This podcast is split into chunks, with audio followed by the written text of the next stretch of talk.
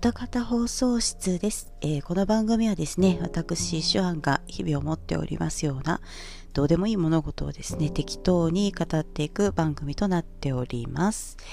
えー、本日は9月19日月曜日祝日でございます。いや、台風が来ておりますよ。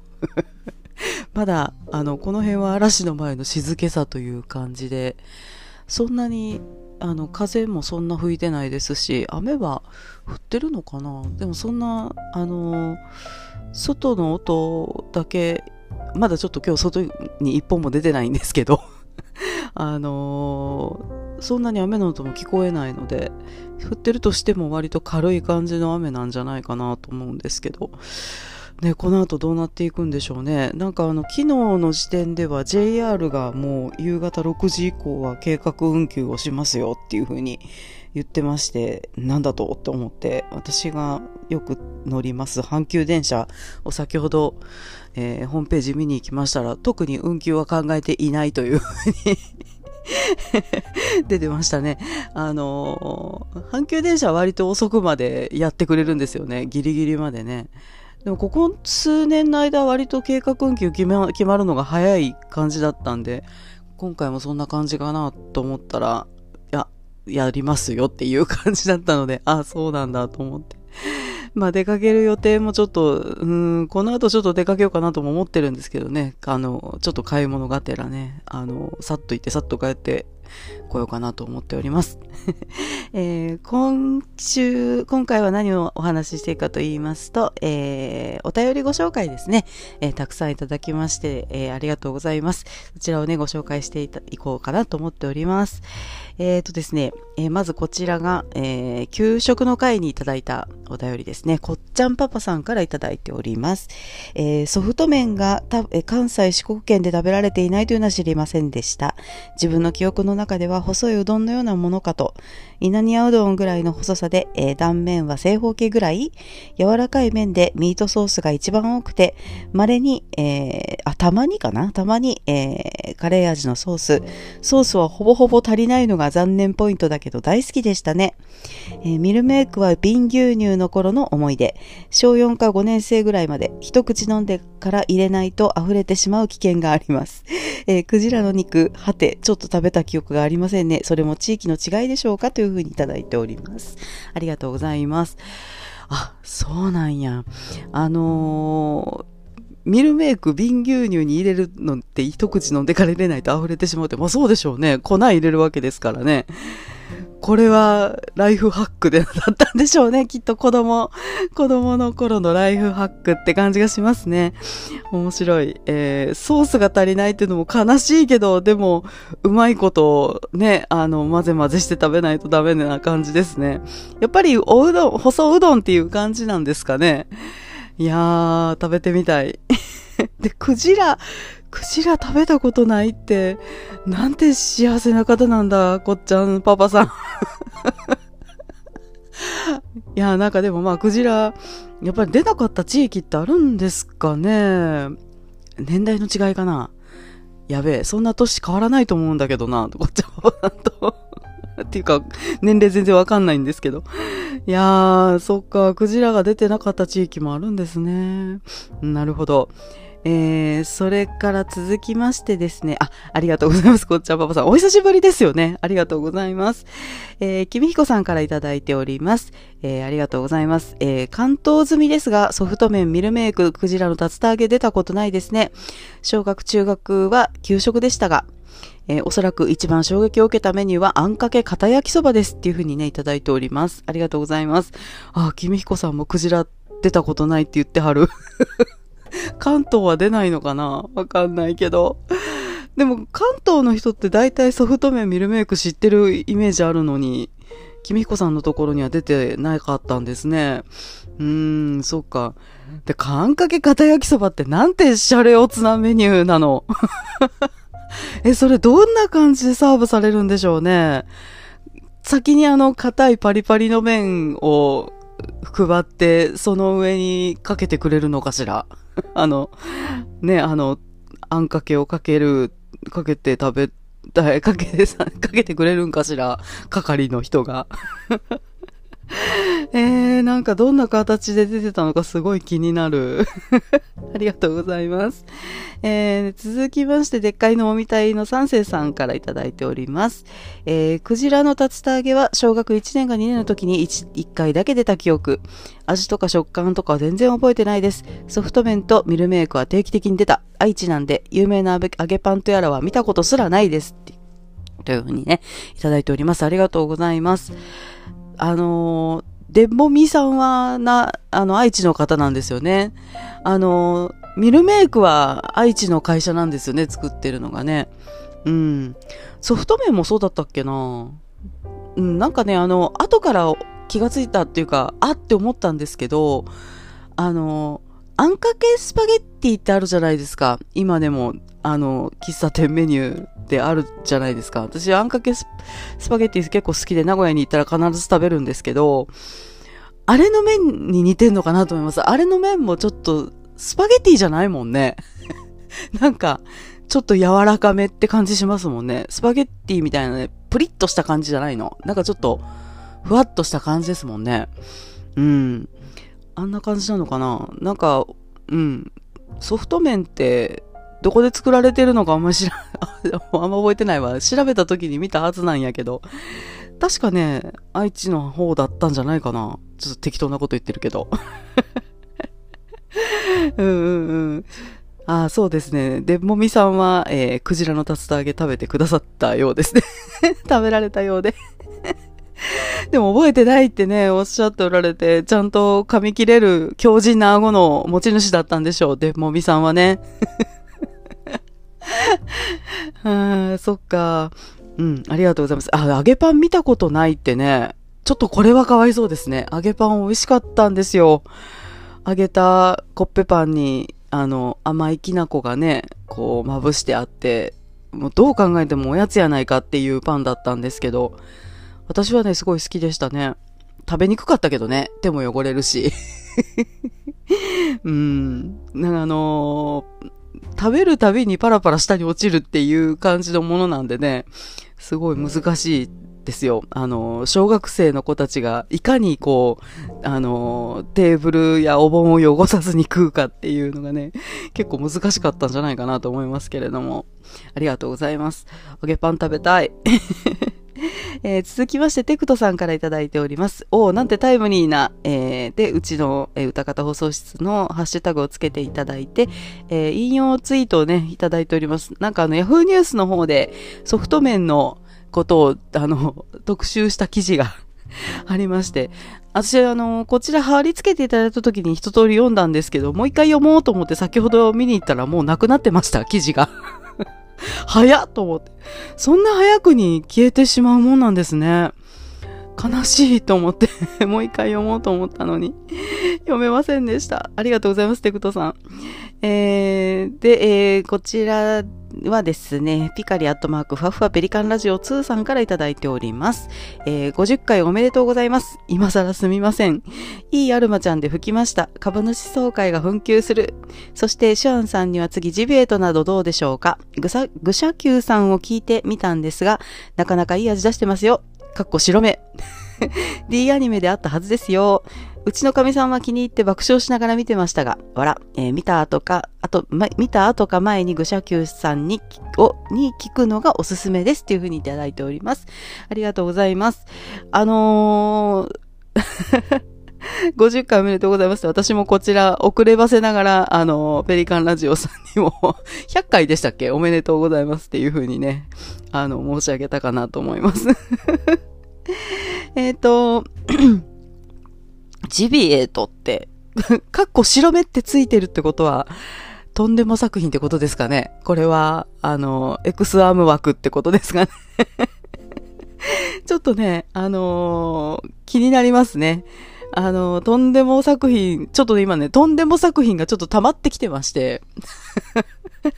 あのー、うん、ちょっとね、でも見たいなと思っております。あの、とんでも作品ね、結構好きなので、心の準備ができましたらね、ちょっと見てみたいなと思っております。その時に、このグシャキューさんね、あの、おお聞きしようかなと思います。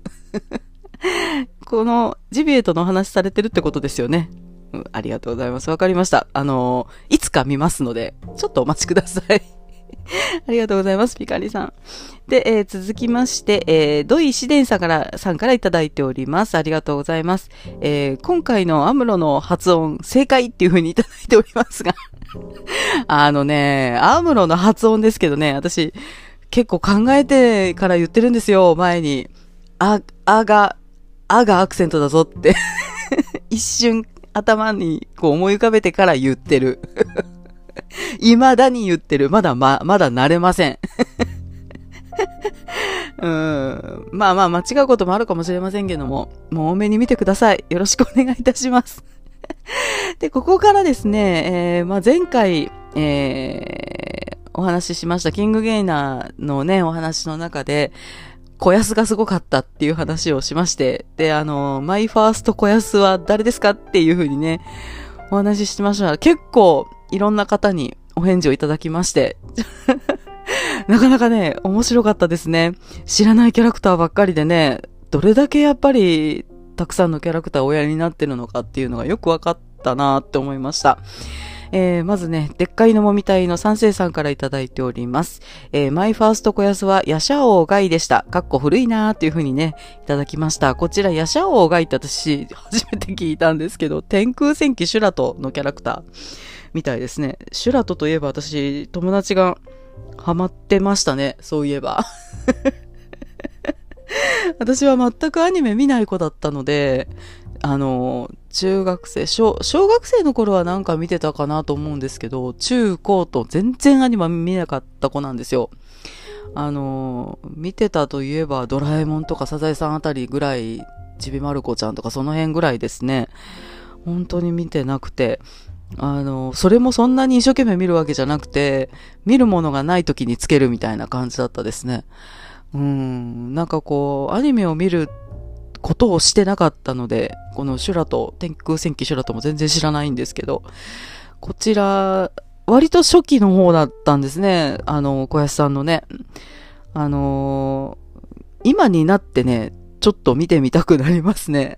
あの当時友達があんだけ騒いでたのって、どんな感じの話だったんだろうとか思って。ありがとうございます。で、続きまして、ヒルアンドンさんからいただいております。えーマイファースト小安、キャストとして名前を意識したのはマクロスセブンのガムリン・キサキでした。えーその後のセイバーマリオネット J の、えー花形三剣って読むのかな？で、この人すげえなと強く印象に残った記憶です。っていうふうにね、いただいております。ありがとうございます。こちらもね、もう両方とも知らない名前ですね。マクロスセブンはね、いずれちょっと見ようかな。ななんかね、第1話だけ見て、後回しにしてますね。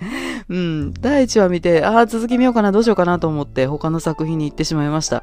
まあ、こちらはね、あの見ようかなと思っておりますので、ちょっと、あ、小安が出てくるのだなということで 楽しみにしておこうかなと思います。で、こちらの花形三剣っていうのはね、あのちょっと調べたところ、あ、これはいい小安の匂いがするっていう風に ヒルアンドさんに申し上げましたら、めちゃくちゃいい小安ですと。あの、教えていただきまして、こちらもね、いつかちょっと、いつか見たい小安のリストに入れとこうかなと思っております。あの、そんなね、こやすこやす言ってますけど、そんなファンでもないんですけどね。なんかでも、あの、いい役者さんだなと思いますよね。本当にね。あの、うん、どんな役でもできる人だなと思ってね。思います。えーで、続きまして、えー、蘇るおたさんからいただいております。ありがとうございます。えーマイファースト小安は、えー広角のレギオスの生徒会長、セカンド小安は花咲ける青少年のクイーンザ、2009年というふうにいただいております。ありがとうございます。この広角のレギオスっていうのは初めて聞いたタイトルですね。タイトルそのものを知らないっていう感じで、ああ、こんな作品あるんやと思って。えーびっくりしましたけども。この花咲ける青少年っていうのは少女漫画ですよね。あのー、五木夏美先生ですよね、確か。あの、私読んだことはないんですけど、こういうなんか少女漫画をアニメ化するっていうのは結構、なんて言うんですかね、難しいですよね。あの、この話、蘇るおたさんともちょっとしたんですけど、割と漫画の少女漫画の繊細な絵をアニメにするって難しいですよねっていうね、話をしたんですけど、この花咲ける青少年もアニメ化されてたんやなと思ってね。あのー初めてね、この時に知りまして、ちょっと調べてみたくなりましたね。あのーいわゆる、あのーすごく、少女漫画っていう感じの話ですよね。うんうん。なんていうかな、あのー王子様キャラの小安が見れそうな感じがしますね。うん、ちょっと興味がね、湧きました。こちらもね、見てみたいですね。ちょっと見たい作品が増えてしょうがないですね。ありがとうございます。えー、それからですね、続きまして、こっちゃんパパさんからいただいております。えー声優を意識してアニメを見ることが少ないので、名前言われてもピンとこないことがほとんどなのですが、ウィキで調べてみたら確かにターン A の銀河ナムとシードのムーは同じ声だと今更ながらに気づいた次第です。なので、マイファースト小安は異世界おじさんのおじさんとしておきましょう。え？っていうふうにいただきました。えーで続いてですね、ゼクス、ギンガナム、ムー、クルル、青葉、えーこちらなんて読むんだろう。青、青に生地、青生地？えーおじさん、砂付近まで、小安さん、あんたいつも俺たちのそばにいたんだな、知らなかったよっていうふうにね、いただいております。ありがとうございます。そうですよ。あのね、ギンガナムとムーは同じ声ですね。あの、声優さんのことをあんまりこう考えてみる、あの、習慣がない方って結構るみたいで、私、あの、声優さんのこと全くわかりません。アニメは結構見てるけどっていう方の話を聞いたりすると、へえ、そういう人もいるんだっていうふうにね、思いますね。あの、まさにこの、あ、これとこれ同じ人がやってんだっていうのが、まさに醍醐味ですよね。それに気がついた時の、こう、なんですかね、こう、つながった感っていうんですかね。あのあ、同じ声だってなった時に、な、なんて言うんですか、これ、アハ体験っていうの？ふ わーってなんかなるんですよ。ふ わー、キラキラーって感じでなんか降りてくる感じで。あの、それ以降、やっぱりその声優さんっていうのはちょっとね、意識してしまうようになりますね。多分、こっちゃんパパさんも声優さんを意識してアニメを見ることが少ないというふうにね、今おっしゃってたんですけど、あの、この後、多分ね、あの、小安の声はちょっと意識してしまうんじゃないですかね。聞いたらすぐわかるんでね、あ、これ小安の声だってすぐわかるので。ねそうですよ。うん。で、あのーそうですよ。異世界おじさんのおじさんって私あの、見てくれは知ってたんですけど、このキャラクター小安さんがやってたんですね。初めて知りました。ちょっと予告見て、あの、あ、本当に小安さんがやってるっていう風にね、ちょっと見まして、あ、これはいい小安じゃないかと思ってね。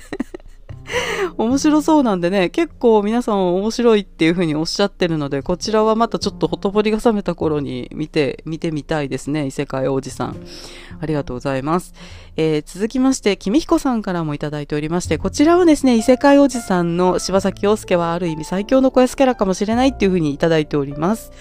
あやっぱりね、あのーちょっと予告編見ただけでも結構お笑いのシーンもあったり、すごいかっこいいシーンもあったりっていう感じで、あのあ、いい、いい小安の匂いがするっていうふうにね、思いましたね。こちらね、やっぱりいつか見ておきたいですよね。ありがとうございます。でですね、あのマイファースト小安とマイセカンド小安っていうのを、ちょっと周りの人間にね、ちょっとリサーチしたんですよ。あのーそしたら結構でやっぱりみんなね、マイファースト小安誰って聞いたら、あの、ちょっと待ってください。ウィキを読みますのでちょっと待ってくださいっていう感じでね、皆さん結構ノリノリで答えていただいて、あのーでもウィキを読んでも絞れないって言ってましたね。みんな絞れねえって言って、どれだろうってすごい言ってたんですけど、えー、こちら、えー、名前どうしようかな。ともかちゃんの、私のお友達とともかちゃんのマイファースト小安はですね、えーソウルイーターのエクスカリバーと、えーセカンドがケロロ軍曹のクルルっていう風にね、いただきました。こちらを調べたところ、二つとも結構可愛らしいキャラクターで、なんかあの、ゆるキャラ的な感じで、あ、こんなキャラクターの声もやってんだなーっていうね、小安さん、すごいなと思いましたね。で、えー、まゆみちゃん、まゆみちゃん、普段下の名前で呼ばないで変変な気持ちですね。えーまゆみちゃんはですね、ガンダムウィングのゼックスマーキス、えー不思議遊戯のほとほり様というふうにいただきました。この子はね、あの、ガンダムウィングでオタクの道に入ったような子だったと思います、確か。うん。なので、まあ、ゼックスを上げてくるのは、まあ、即答で上げてきてたんでね、ああ、なるほどと思いましたね。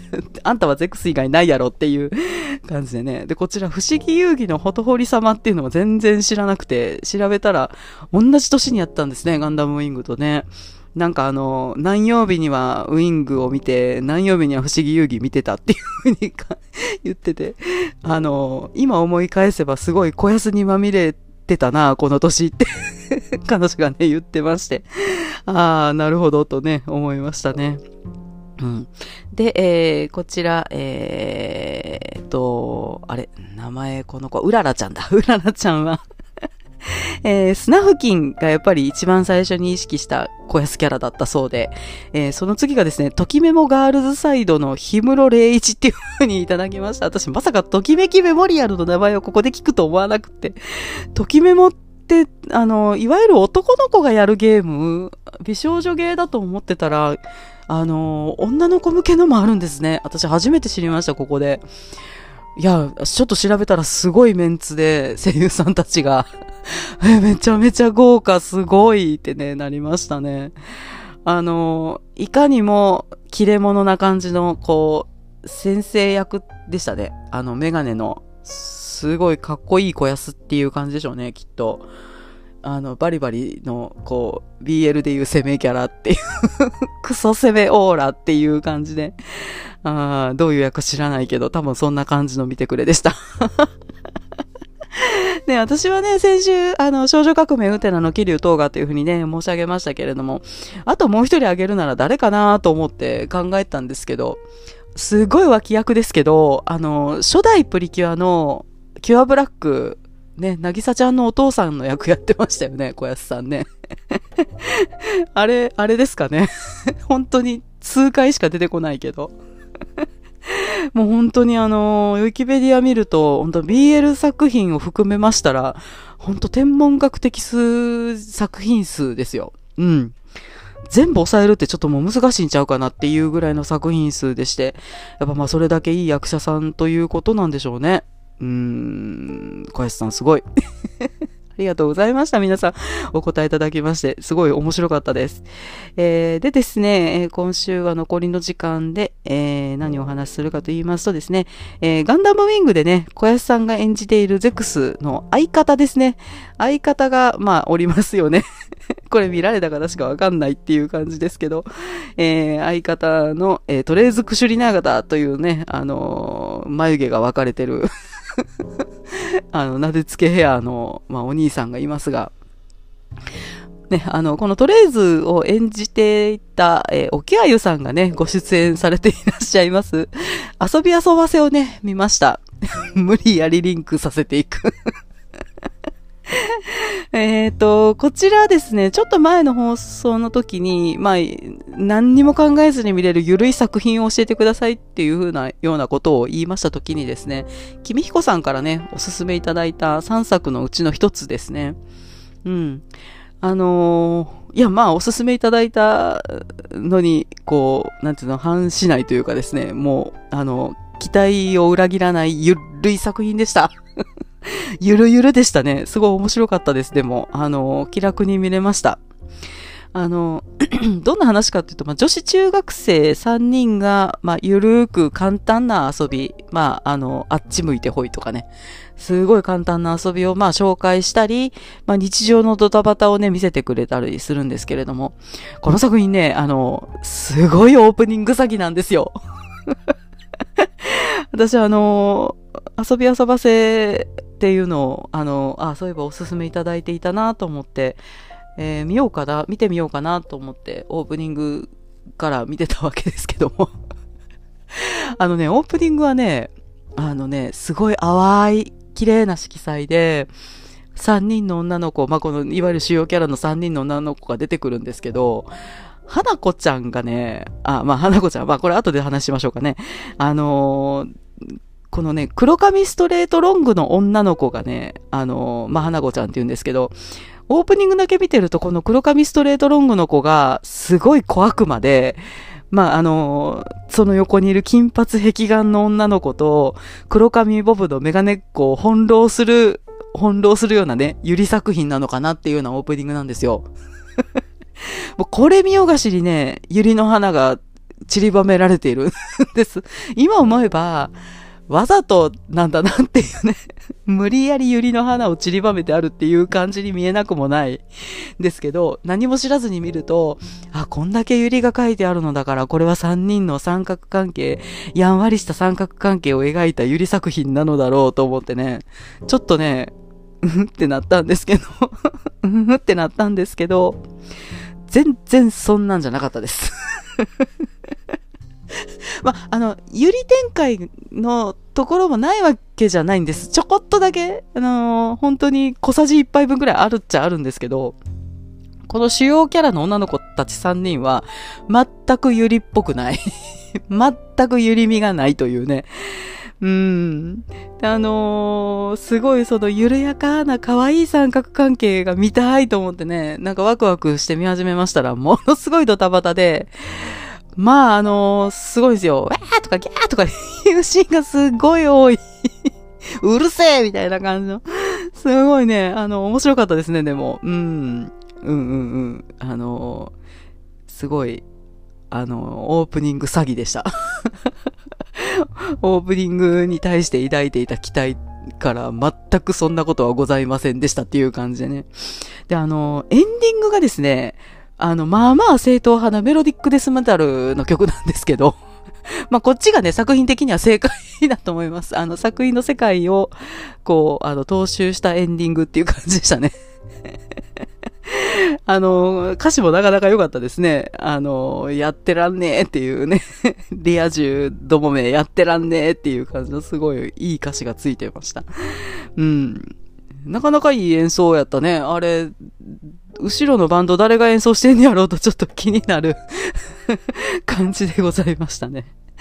で、まあ先ほどね、ちょっと言いましたけども、その黒髪ストレートロングの子はですね、まあ花子ちゃんと言いまして、あの、この子はですね、オープニングでは髪の毛下ろしてるんですけど、実際は 二つにくくってるんですよ。ツインテール、下の位置でツインテールにしてるというね。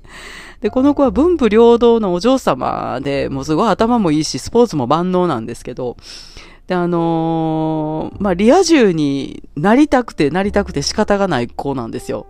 なりたいということはそうじゃないということなんですけど。まあ、顔、可愛くないことないんですけどね、いまいち冴えない感じの子ですね。オープニング髪の毛下ろしてるときはめちゃくちゃ美少女なんですけどね、なんかこう作中は割とね、あの、崩した表情でよく描かれていますねうん、で、この子のね、あの、お家がですね、すごい、すごい、あの、まあ、お嬢様なんですごいお金持ちのお家なんですけど、執事がおりまして、この執事がですね、沖あゆさんなんですよ。とりあえずクシュリナーダですね。おじいちゃんが島田ビンさんなんでね、お家にとりあえずとパプテマスシロコがいるというね、背後を固めているという、なかなか強キャラですね。なかなかストロングな感じの子ですね。えー、まあでも、いまいち冴えない感じの子です。で、えー、続きまして、その金髪壁眼の外国人の子っていうのはオリビアちゃんと言いまして、まあこの子はね、もう完全に喫水の外国人の子っていうことで、一滴も日本人の血が入っていない、えー、感じの子でして、見てくれがね、すごい完全に外国人なんですよ。もう本当に綺麗な、あの、青い目をしていて、うん。プラチナブロンドっていうね、すごい可愛い子なんですけど、全く英語ができない っていうね。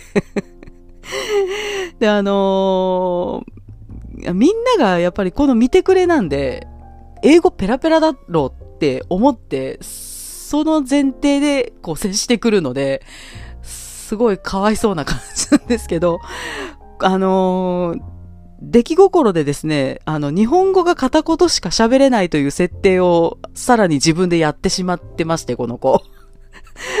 片言の日本語なんですよ。なんとかでーす、みたいなね、あのー、うん、片言の日本語しか喋れないということは、イコール英語がペラペラだという設定に自分でしてしまい、まあそれが原因でですね、まあたびたびピンチになってますね。私喋れないのにっていう感じの。まあ、その展開結構面白かったですね。うん。見てくれこの子めちゃくちゃ美少女なんですけどね。まあ、いろいろあって残念な感じの子ですね。頭が悪いっていうのもありましたね。勉強がもうとにかく嫌いっていうね。で、えー、黒髪ボブのメガネっ子っていうのはかすみちゃんと言いまして、まあ3人の中ではまあまあ普通で、まあまあ常識人ですね。この子が一番常識人なんですけど、まあ男が嫌いなくせに BL 小説を書いてるというね。これまたちょっと残念な感じの。子でして、この子はね、もう英語がね、致命的にできないんですよ。で、あの、ほんとテストで2点とか1点とか取るレベルなんですけども、なんか英語はネイティブに習いたいという謎のこだわりで、まあ先ほどまずご紹介したオリビアちゃんに英語教えてくれと泣きつくところから、まあ3人が仲良くなっていて、遊び人研究会っていう、まあ部活じゃないね、あの同好会ですね、を作って、まあ、あの、日常をね、こう過ごしていくという感じに話的にはなっていきますね。このかすみちゃんはまあ常識人なんですけど、まあこの3人の中で、まあまあ一番の巨乳っていう感じでね、あのー、花子ちゃんが全然ない子なんですよ。貧乳な感じの子で、すごい、あのー、リア充に憧れてるじゃないですか。だからこう自分より恵まれたものを持ってる子はみんな自分よりリアル、リア充だって思ってるような節がありまして、かすみちゃんのおっぱいにもよくね、あの、ツッコミを入れていましたね。貴様みたいな感じで、貴様そんな恵まれた父をしよってからにみたいな感じの ちょっとなかなか面白かったですけど、最終回あたりのあの、ブラジャーの話がすごい面白かったですね。うんうんってなりました。そうだよと思ってね。あの小さいサイズの方が可愛いのはいっぱいあるよねって思ってね わかると思いました。うーん。わかります。わかりますっていう感じでしたね。うん。でね、まあこれは、あとまあその日常、本当にまあ日常作品ですよね。日常を描いたものなんですけど、本当に些細な事件に、わーとかギャーとか大騒ぎする感じでね、まあ見ておりまして、ああ、私も中学生の頃こんな感じで何にも考えてなかったわーと思ってね、懐かしい気持ちになりましたね。ああ、なんかこんな感じだった、私も、と思って。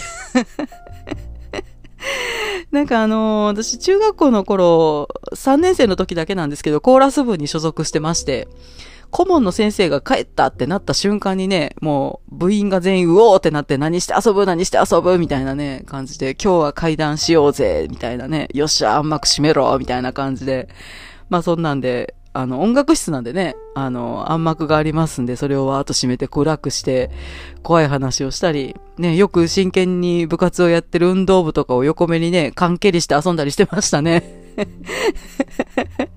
えお前らかわいそうだな、まあ一生懸命やれや、みたいな感じで 横で関係にして遊ぶコーラス部っていうね 何部やねん、お前らってよう言われてましたけれども。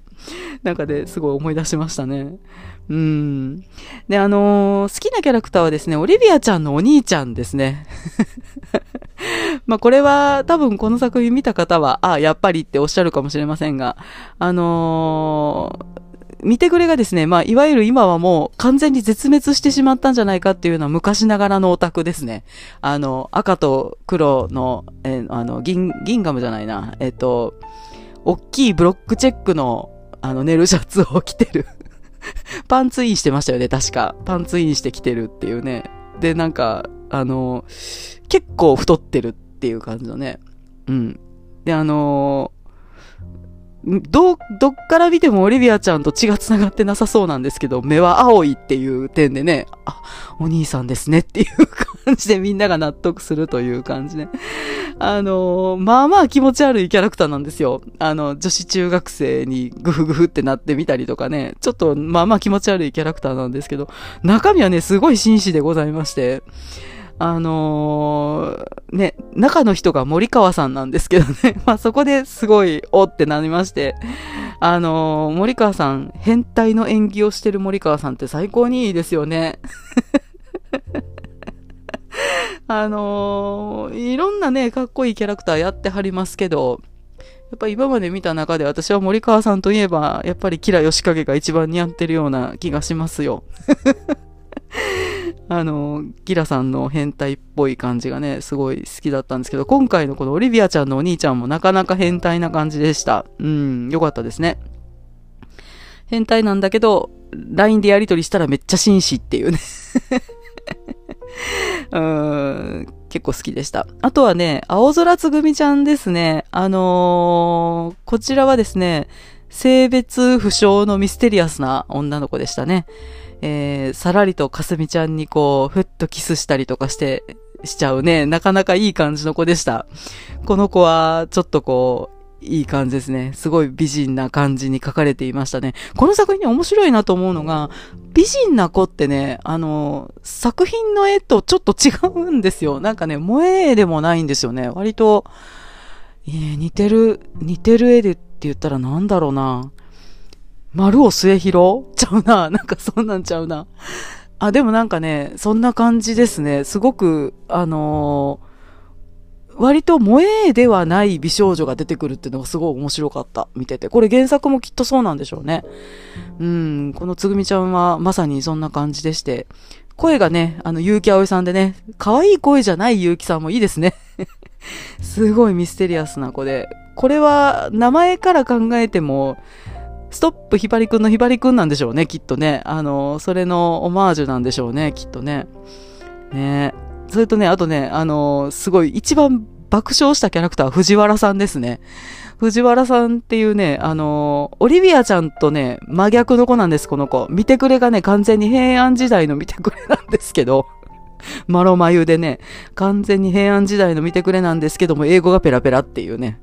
うん。脳内の独り言なんかも英語混じりでね、それがね、発音がめちゃくちゃ良くてね、すごい面白かったですね。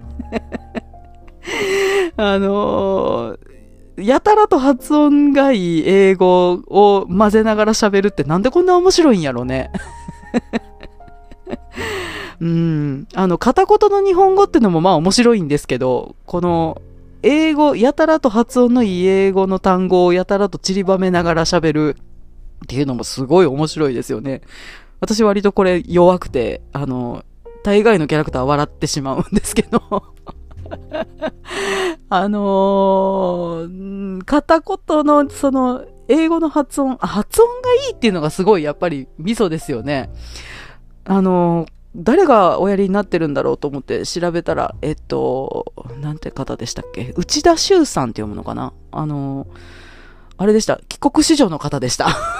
なるほどって思いましたね。あ、そらうまいはずやわ、と思って。なかなか良かったです。この藤原さんすごい好きです。今後、ちょっと、あの、2期がもしあるんやったらね、ぜひとも続きが見たいなというキャラクターでした。ねあの、大体こういうアニメ作品に出てくる外国語喋る女の子ってそんな発音が良くないっていうことが割と多いですよね。この間お話ししたレビュースターライトの、あのクロディーヌちゃんも、あのね、マヤちゃんとフランス語でやり取りするところは結構頑張ってたんですよ。これ多分指導する人が入ったんだろうなと思うんですけど、まあまあ頑張ってたんですけど、マヤちゃんとフランス語で会話するところ以外の、その日常でちょっとふっと出てくるフランス語の発音とか、ちょっと、あ、もうちょっと頑張りましょうって思いましたね。これは、これは完全にカタカナですねっていう感じで。その辺はね、まあ残念な感じでした。まあね、あの、元をたどれば、あれですよ、エヴァンゲリオンで、ね、アスカも片言の、ね、あの、うん、カタカナのドイツ語やねっていう感じのドイツ語喋ってましたもんね。まああの、アニメ作品に出てくるこう、外国語を喋るキャラクターってのは大体発音があまり良くないっていうことがほとんどですけど、このね、藤原さんはめちゃくちゃ良かったですね。ちゃんとオリビアちゃんのことを、オリビアって、あ、L ですよね。R じゃないですよね。お、オリ、オリビアってちゃんと言ってましたからね。L で発音してると思ってね、ちょっとゲラゲラ笑ってしまいました。いや、面白かったです。あのー本当に軽く見れる作品という感じでした。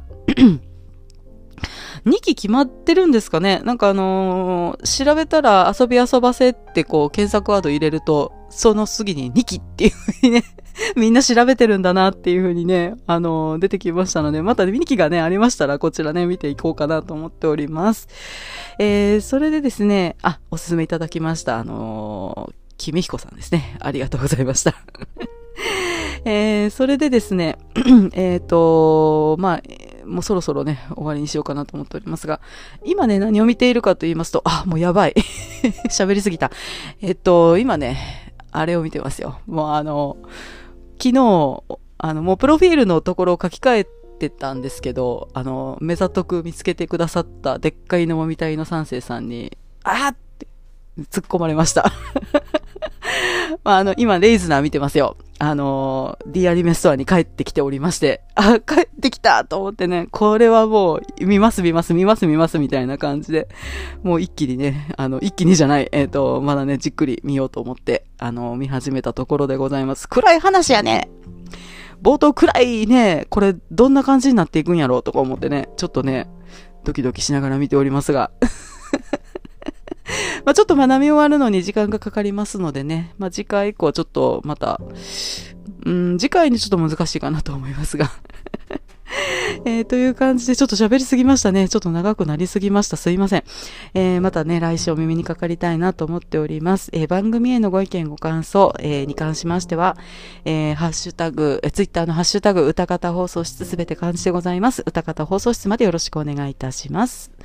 え、それではね、え、また来週お耳にかかりましょう。台風ね、皆さんのところに影響がなければいいですけれども。ね、また来週。